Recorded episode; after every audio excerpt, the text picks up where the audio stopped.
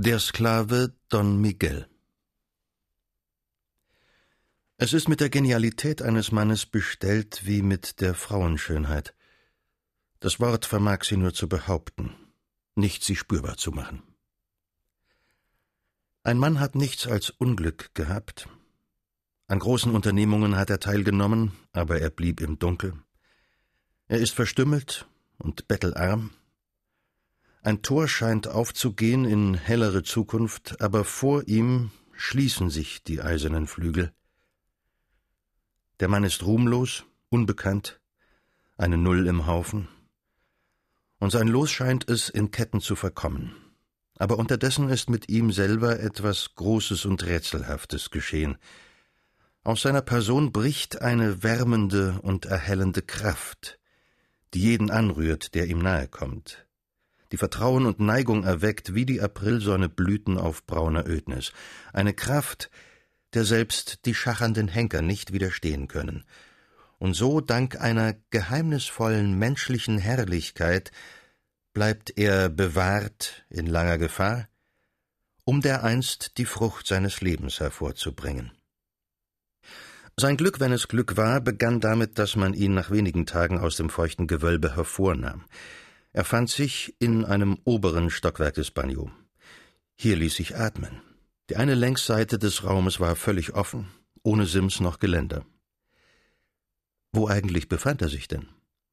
Ein dreistöckiger Schuppen das Ganze, als Viereck angeordnet um einen Hof, in dessen Mitte ein Brunnen sprudelte.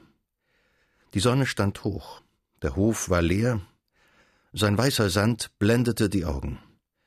An den offenen Gelassen ringsum zeigte sich niemand. Kettenklingelnd wandte Cervantes sich um in das Seine. Der Hintergrund war in Nischen abgeteilt, jede mit Mauerringen versehen und mit einer Streu. Es war wie ein Tierstall. Wenige Gestalten nur bewegten sich kauernd, es entstand ein Geräusch, wie wenn sich Pferde in ihren Geschirren rühren. Bei Sonnenuntergang erst bevölkerte sich der Saal, die auf Arbeit Geschickten wurden hereingetrieben.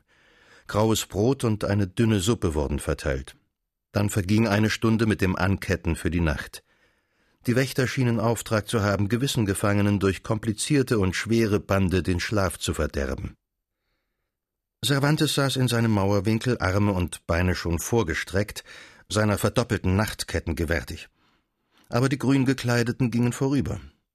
Süß war der Schlaf bei gestreckten Gliedern. Er fuhr in die Höhe, weil ihm etwas Kaltes die Schläfe berührte und sah vor sich, in höchst elegantem Stadtburnus, Dalimami, wie immer sein elastisches Eisen in der Hand. Es war völlig hell im Gefangenensaal. Gut geschlafen, Don Miguel, es freut mich. Obwohl nicht so gut wie in eurem Himmelbett in Madrid. Schreit nicht. Ich weiß schon, ihr habt kein Himmelbett, ihr seid auch kein Grande. Aber wenn er noch einmal Esel zu mir sagt, muss ich euch leider totschlagen, trotz des Verlusts. Ich ertrag das nur einmal. Er gab über die Schulter zurück seinen Trabanten einen Befehl. Einer verschwand und kehrte fast sogleich mit einer kurzen und leichten Fessel zurück, die zum Reif geschmiedet war. Das lasst euch anlegen, Don Miguel, und tragt es am Fuß. Es ist nur eine Andeutung, wie ihr seht. Alles andere fällt. Die Tage im Gewölbe unten haben euch wohl belehrt, wie es sein kann hier bei uns. Wozu soll ein Herr wie ihr mit zwei Zentnern Eisen am Leibe verhungern, wenn am Hofe in Madrid Ehren und Damen auf ihn warten? Schreibt also lieber fünf Briefe statt zwei. Hat ein Freund die zweitausend nicht flüssig, so schickt sie der andere. Nun behagt euch in Algier. Dazu war beinahe Anlass.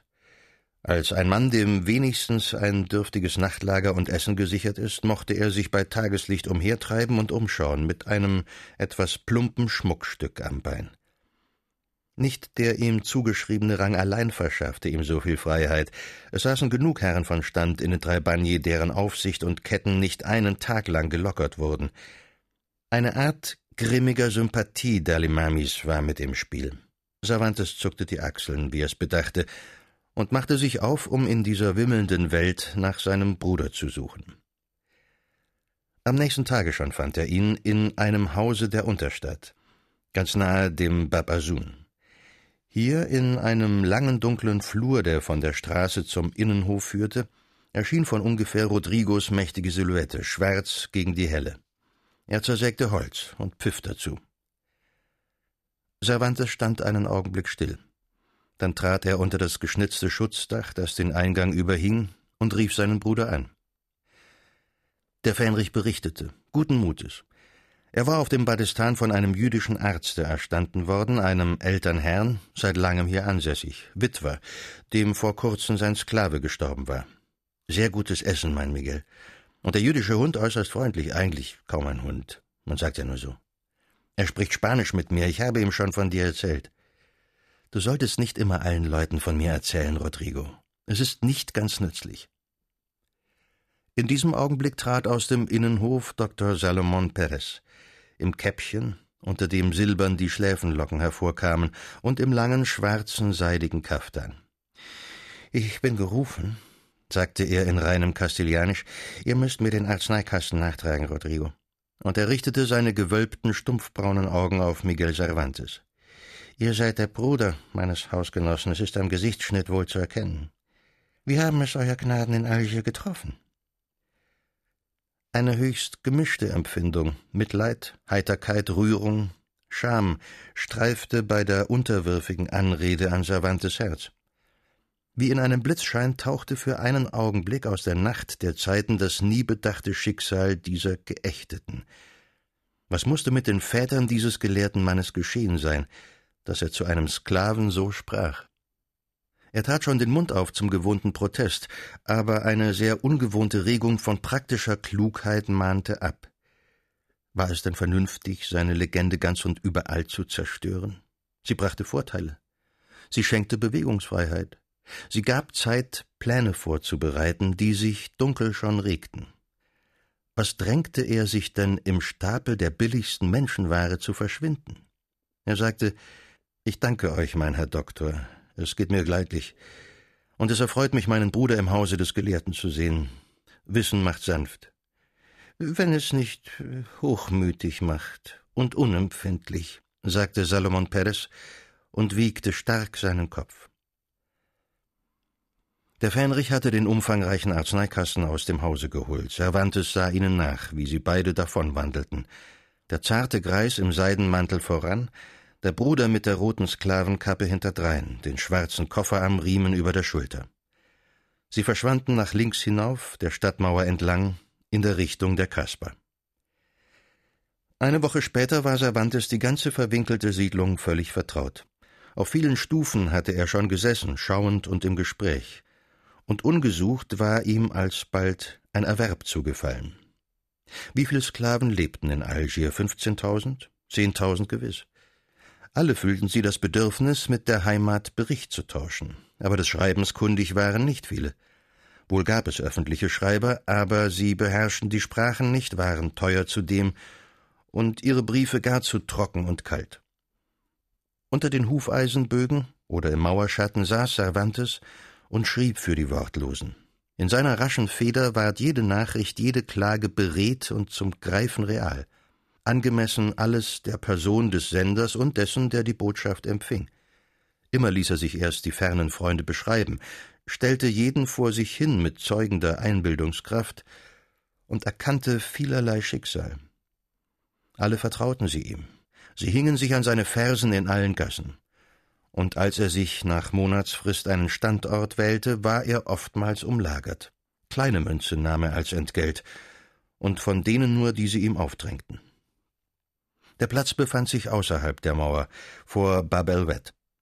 Verließ man die Stadt durch dies Tor, so lag zur Linken auf einer Anhöhe eine Art Klösterchen mit der Grabstätte eines Heiligen, die Xavier Sidi Abderrahman. Hier unter einer hohen alten einzelstehenden Zypresse saß Miguel Cervantes und schrieb seine Briefe an andalusische Bauern, mallorcanische Fischer, italienische Stadtbürger, an Protektoren, Kanzleien und Klöster. Manchmal auch blieb er allein. Dann ruhte er, schaute und sann. Babelwett und die Stadtmauer waren durch Buschwerk völlig verborgen, und das aus gewissen Gründen war gut so. Über grünes Hügelland hinweg sah er das Meer dies Meer seines Lebens, über das er blindlings hin und her geschwemmt wurde, dies mittelländische Meer wiege der beiden großen Gedanken, von denen das Herz der Menschheit lebt, griechischer Freiheit und jüdischen Erbarmens. Dies Meer, heute von finsteren Mächten umlagert, die schreckensvoller wüteten als seine Stürme. Zu Jahresanfang wurde es plötzlich kalt. Da verbrachte er einige Wochen zu Hause im Bagno, hielt sich in seinem Winkel oder saß vor den Stallnischen der anderen. Eintönige Klagen empfing sein Ohr. Dann wieder erinnerte er sich des holden Zeitvertreibs seiner jungen Jahre, und er begann Verse zu schreiben. Es war nicht wie einst. Kein Ehrgeiz, kein Preis beim Dichterturnier winkte, kein Meister Euos, der den Schüler als einen künftigen Boscan oder Garcilaso laut eifernd rühmte. In Spanien, er wusste es wohl, war eine neue Literatur im kräftigen Emporblühen. Unglaublich auch sollte der Zulauf sein, den neuerdings die Theatertruppen dort fanden. Aber er war abgeschnitten von all dem. Er wollte nur ein wenig vor sich hinsingen in seiner Gefangenschaft und sich erinnern. Der Gedanke gewann Gestalt in ihm, die Geschichte seiner eigenen letzten Jahre in einen Zyklus zu bringen, dieser Jahre, die sich vor Fülle zu dehnen schienen wie ein Jahrhundert.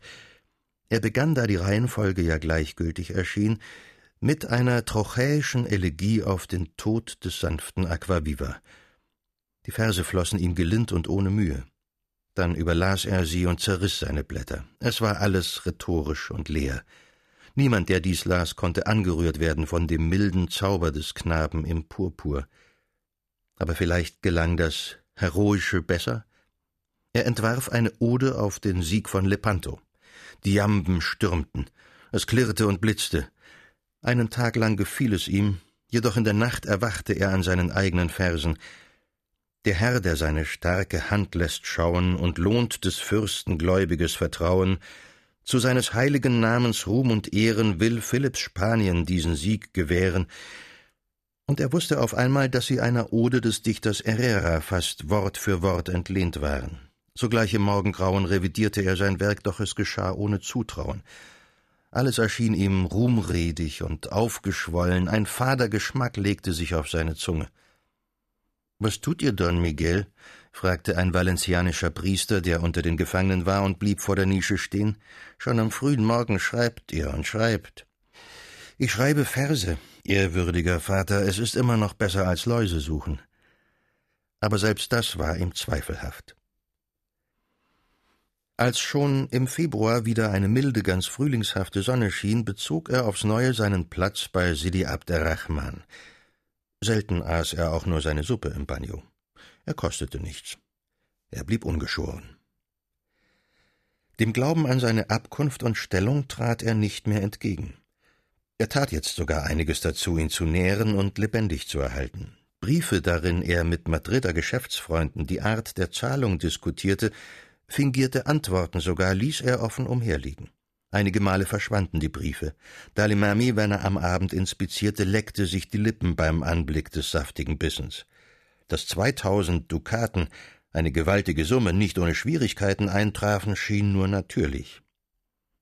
In Wirklichkeit, das versteht sich, hatte Cervantes nichts unternommen.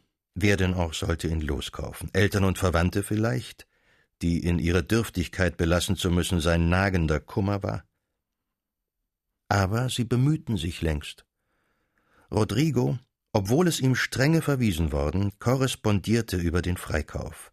Es ging kein trinitarischer Mönch zurück übers Meer, der nicht mehrere seiner Briefe mit sich führte. Orthografisch fragwürdige, aber eindringliche Schreiben. Er selbst sei leidlich zufrieden, hieß es da, aber das mit Miguel, das sei ein Unglück. Niemand in Spanien wisse, wie schrecklich das Bagno sei. So eilig wie möglich müsse der Bruder ausgelöst werden, in aller Interesse. Und verführerisch ließ er immer wieder Miguels berühmte Zukunft erschimmern. Er bekam Fantasie, er log sogar, was seiner schlichten Natur eigentlich wenig entsprach. Aus Miguels plumpem Fußschmuck wurden Eisenbarren und schwere Ketten. Der taube Rechtskonsulent Cervantes und seine stille Frau, die Tochter im Kloster und die andere, die sich mit Männern umhertrieb, sie sahen den Sohn und Bruder in Banden schuften und schwitzen. Miguels eigene Briefe, die weit tröstlicher klangen, schrieben sie seinem Stolz und der Schonung zu. Sie verkauften, was immer entbehrlich war. Sie suchten, Geld zu entleihen. Die Schwester Luisa bemühte sich um eine Beihilfe bei ihren Oberen. Die Schwester Andrea kaufte sich weder Kleider noch Schmuck mehr von den Geschenken ihrer Liebhaber, sondern legte Real auf Real. Sie petitionierten, sie saßen ganze Tage in den Vorzimmern der königlichen Ämter. Sie lebten fast nur von Zwiebeln und Brot. Aber die Summen, die aufgebracht werden konnten, waren erbärmlich. Sie wagten gar nicht, sie Miguel zu nennen. Auch hatte Rodrigo dies aufs strengste verboten. Cervantes wusste von nichts. Es ging ihm nicht schlecht. Er hätte zufrieden sein können. Er war es nicht. Seit kurzem nicht mehr. Mit jedem Tag nahm seine peinvolle Unruhe zu. Er litt. Er fühlte sich, als das Frühjahr heran war, von Gram, Zorn und Elend völlig zerrissen. Einst vor Lepanto hatte ihn der bloße Bericht von der zyprischen Gräueltat aufs Fieberlager geworfen. Jetzt sah er Ähnliches täglich mit leiblichen Augen. Die Zeit war hart, er war ihr Kind. Und hart war er gegen sich selbst. Aber er war ein Mensch der Empfindung und Fantasie, qualvoll befähigt, fremde Qual mitzufühlen. Und was er sah, war zu viel. Allenthalben war das Strafensystem von furchtbarer Strenge. Man verbrannte, räderte, schleifte zu Tod, ließ durch Pferde zerreißen, die Glieder einzeln zerbrechen. Für ein paar gestohlene Heller fiel eine Hand vom Block. In allen Christenstädten krochen die Krüppel der Justiz zu Hunderten herum. Wie erst hier, in diesem Ausguss der alten Welt, worin ihr Menschenabhub trüb zusammenschäumte und Habgier, Fanatismus und Grausamkeit sich mischten wie nirgends. Hinrichtung, Verstümmelung, Folter waren tägliche Kurzweil das Wegeheul der Gequälten so gewohnt wie Eselsgeschrei und Geklingel der Wasserverkäufer. Die Prügelstrafe, die fast immer zum Tode führte, eine regelmäßige Einrichtung wie der tägliche Markt. Kam man um Mittag vor der Genina vorbei, darin der König wohnte, so sah man auf dem Platz die Delinquenten nackt ausgestreckt. Zwei grün gekleidete hockten einem jeden auf Beinen und Hals, zwei andere prügelten mit schweren Stöcken in genauem Rhythmus auf ihn ein und riefen einander abwechselnd die Anzahl der Schläge zu. Hundertfünfzig, zweihundertfünfzig, vierhundert. Dann wurde die blutende und zertrümmerte Masse zur Seite geschleift. Um halb zwei sank auf der großen Moschee die weiße Flagge. Dann war Pause für heute. Seit kurzem regierte in Algier ein neuer König. Der Pascha Ramdan war abberufen worden, und seine Stelle nahm ein italienischer Renegat ein, der einmal Andretta geheißen hatte und sich jetzt Hassan Veneziano nannte. Gewiss einer der fürchterlichsten Menschen des Jahrhunderts. Durch ungeheure Zahlungen an die Würdenträger des Sarais in Stambul und an die Frauen des Sultans hatte er seine Berufung durchgesetzt und machte sich nun daran, diese Bestechungsgelder samt Zinsen aus seinem Pachtkönigreich herauszuwirtschaften. Wehe dem Gefangenen, der jetzt noch die Flucht vorbereitete. Neue, langsame, durchdachte Marterung war eingeführt. Zum Abschreckungszweck trat der besondere Geschmack des neuen Machthabers. Hier regierte die kalte, lustvolle, methodische Grausamkeit in Person. Es gab sogar Mauren und Türken genug, die sich offen entsetzten. Das herkömmliche Hängen, Köpfen, Erwürgen, Verbrennen bereitete ihm wenig Genugtuung. Er bevorzugte erlesene Prozeduren, das Pfählen zum Beispiel, wobei dem Delinquenten ein spitzer Stock der Länge nach durch den Körper getrieben wurde und der König seinen Trabanten Wetten darüber anbot, an welcher Stelle des Kopfes die Eisenspitze zum Vorschein kommen werde, durch Auge, Mund oder Wange. Gelegenheit zu dergleichen Belustigungen war stets reichlich vorhanden. Er sah etwa einer Sklavenkolonne bei irgendeiner Arbeit zu, erklärte sich unbefriedigt und befahl kurzerhand sämtlichen Beteiligten, die Ohren vom Kopfe zu schneiden. Befand er sich in humoristischer Laune, so ließ er ihnen die blutigen Muscheln auf die Stirne heften und ließ sie so bei schrillender Janitscharenmusik im Kreise um den Platz vor der Genina traben. Seine Härte machte übrigens nicht Halt bei den christlichen Sklaven.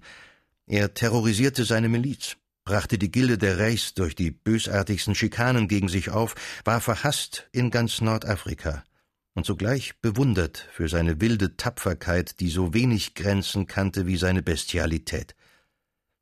Er sah aus wie der Seeräuber des Märchens, hochgewachsen, hager und bleich, mit spärlich sprießendem rotem Bart und glänzenden, rot unterlaufenen Augen. Die ihm nahe kamen, behaupteten, es gehe ein Blutgeruch von ihm aus. Dies war der Mensch, dem der einhändige Sklave Miguel Cervantes Trotz bot und den er in gewisser Weise bezwang. Zunächst einmal freilich hatte ihn Hassan von seinem Platz bei der Zawiya vertrieben. Die Schreibunkundigen fanden ihn nicht mehr. Zu fürchterlich belebt war jetzt der Hinrichtungsplatz vor Babelwett. Es nützte auch nichts, dass grünes Buschwerk Tor und Mauer verbarg. Immer war Geschrei der Opfer zu hören. Man spürte den Dunst von verbranntem Fleisch oder den Verwesungsgeruch der Leichen, die man liegen ließ unter Verbot der Bestattung.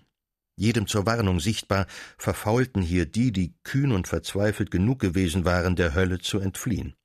Aber dies blieb das Ziel des Cervantes. Das Grauen warf ihn nicht mehr danieder aufs Fieberlager. Die Zeit war vorbei. Fliehen wollte auch er, möglichst viele Genossen mit sich in die Freiheit reißen und draußen in der christlichen Welt zum Ansturm aufrufen gegen die Hölle.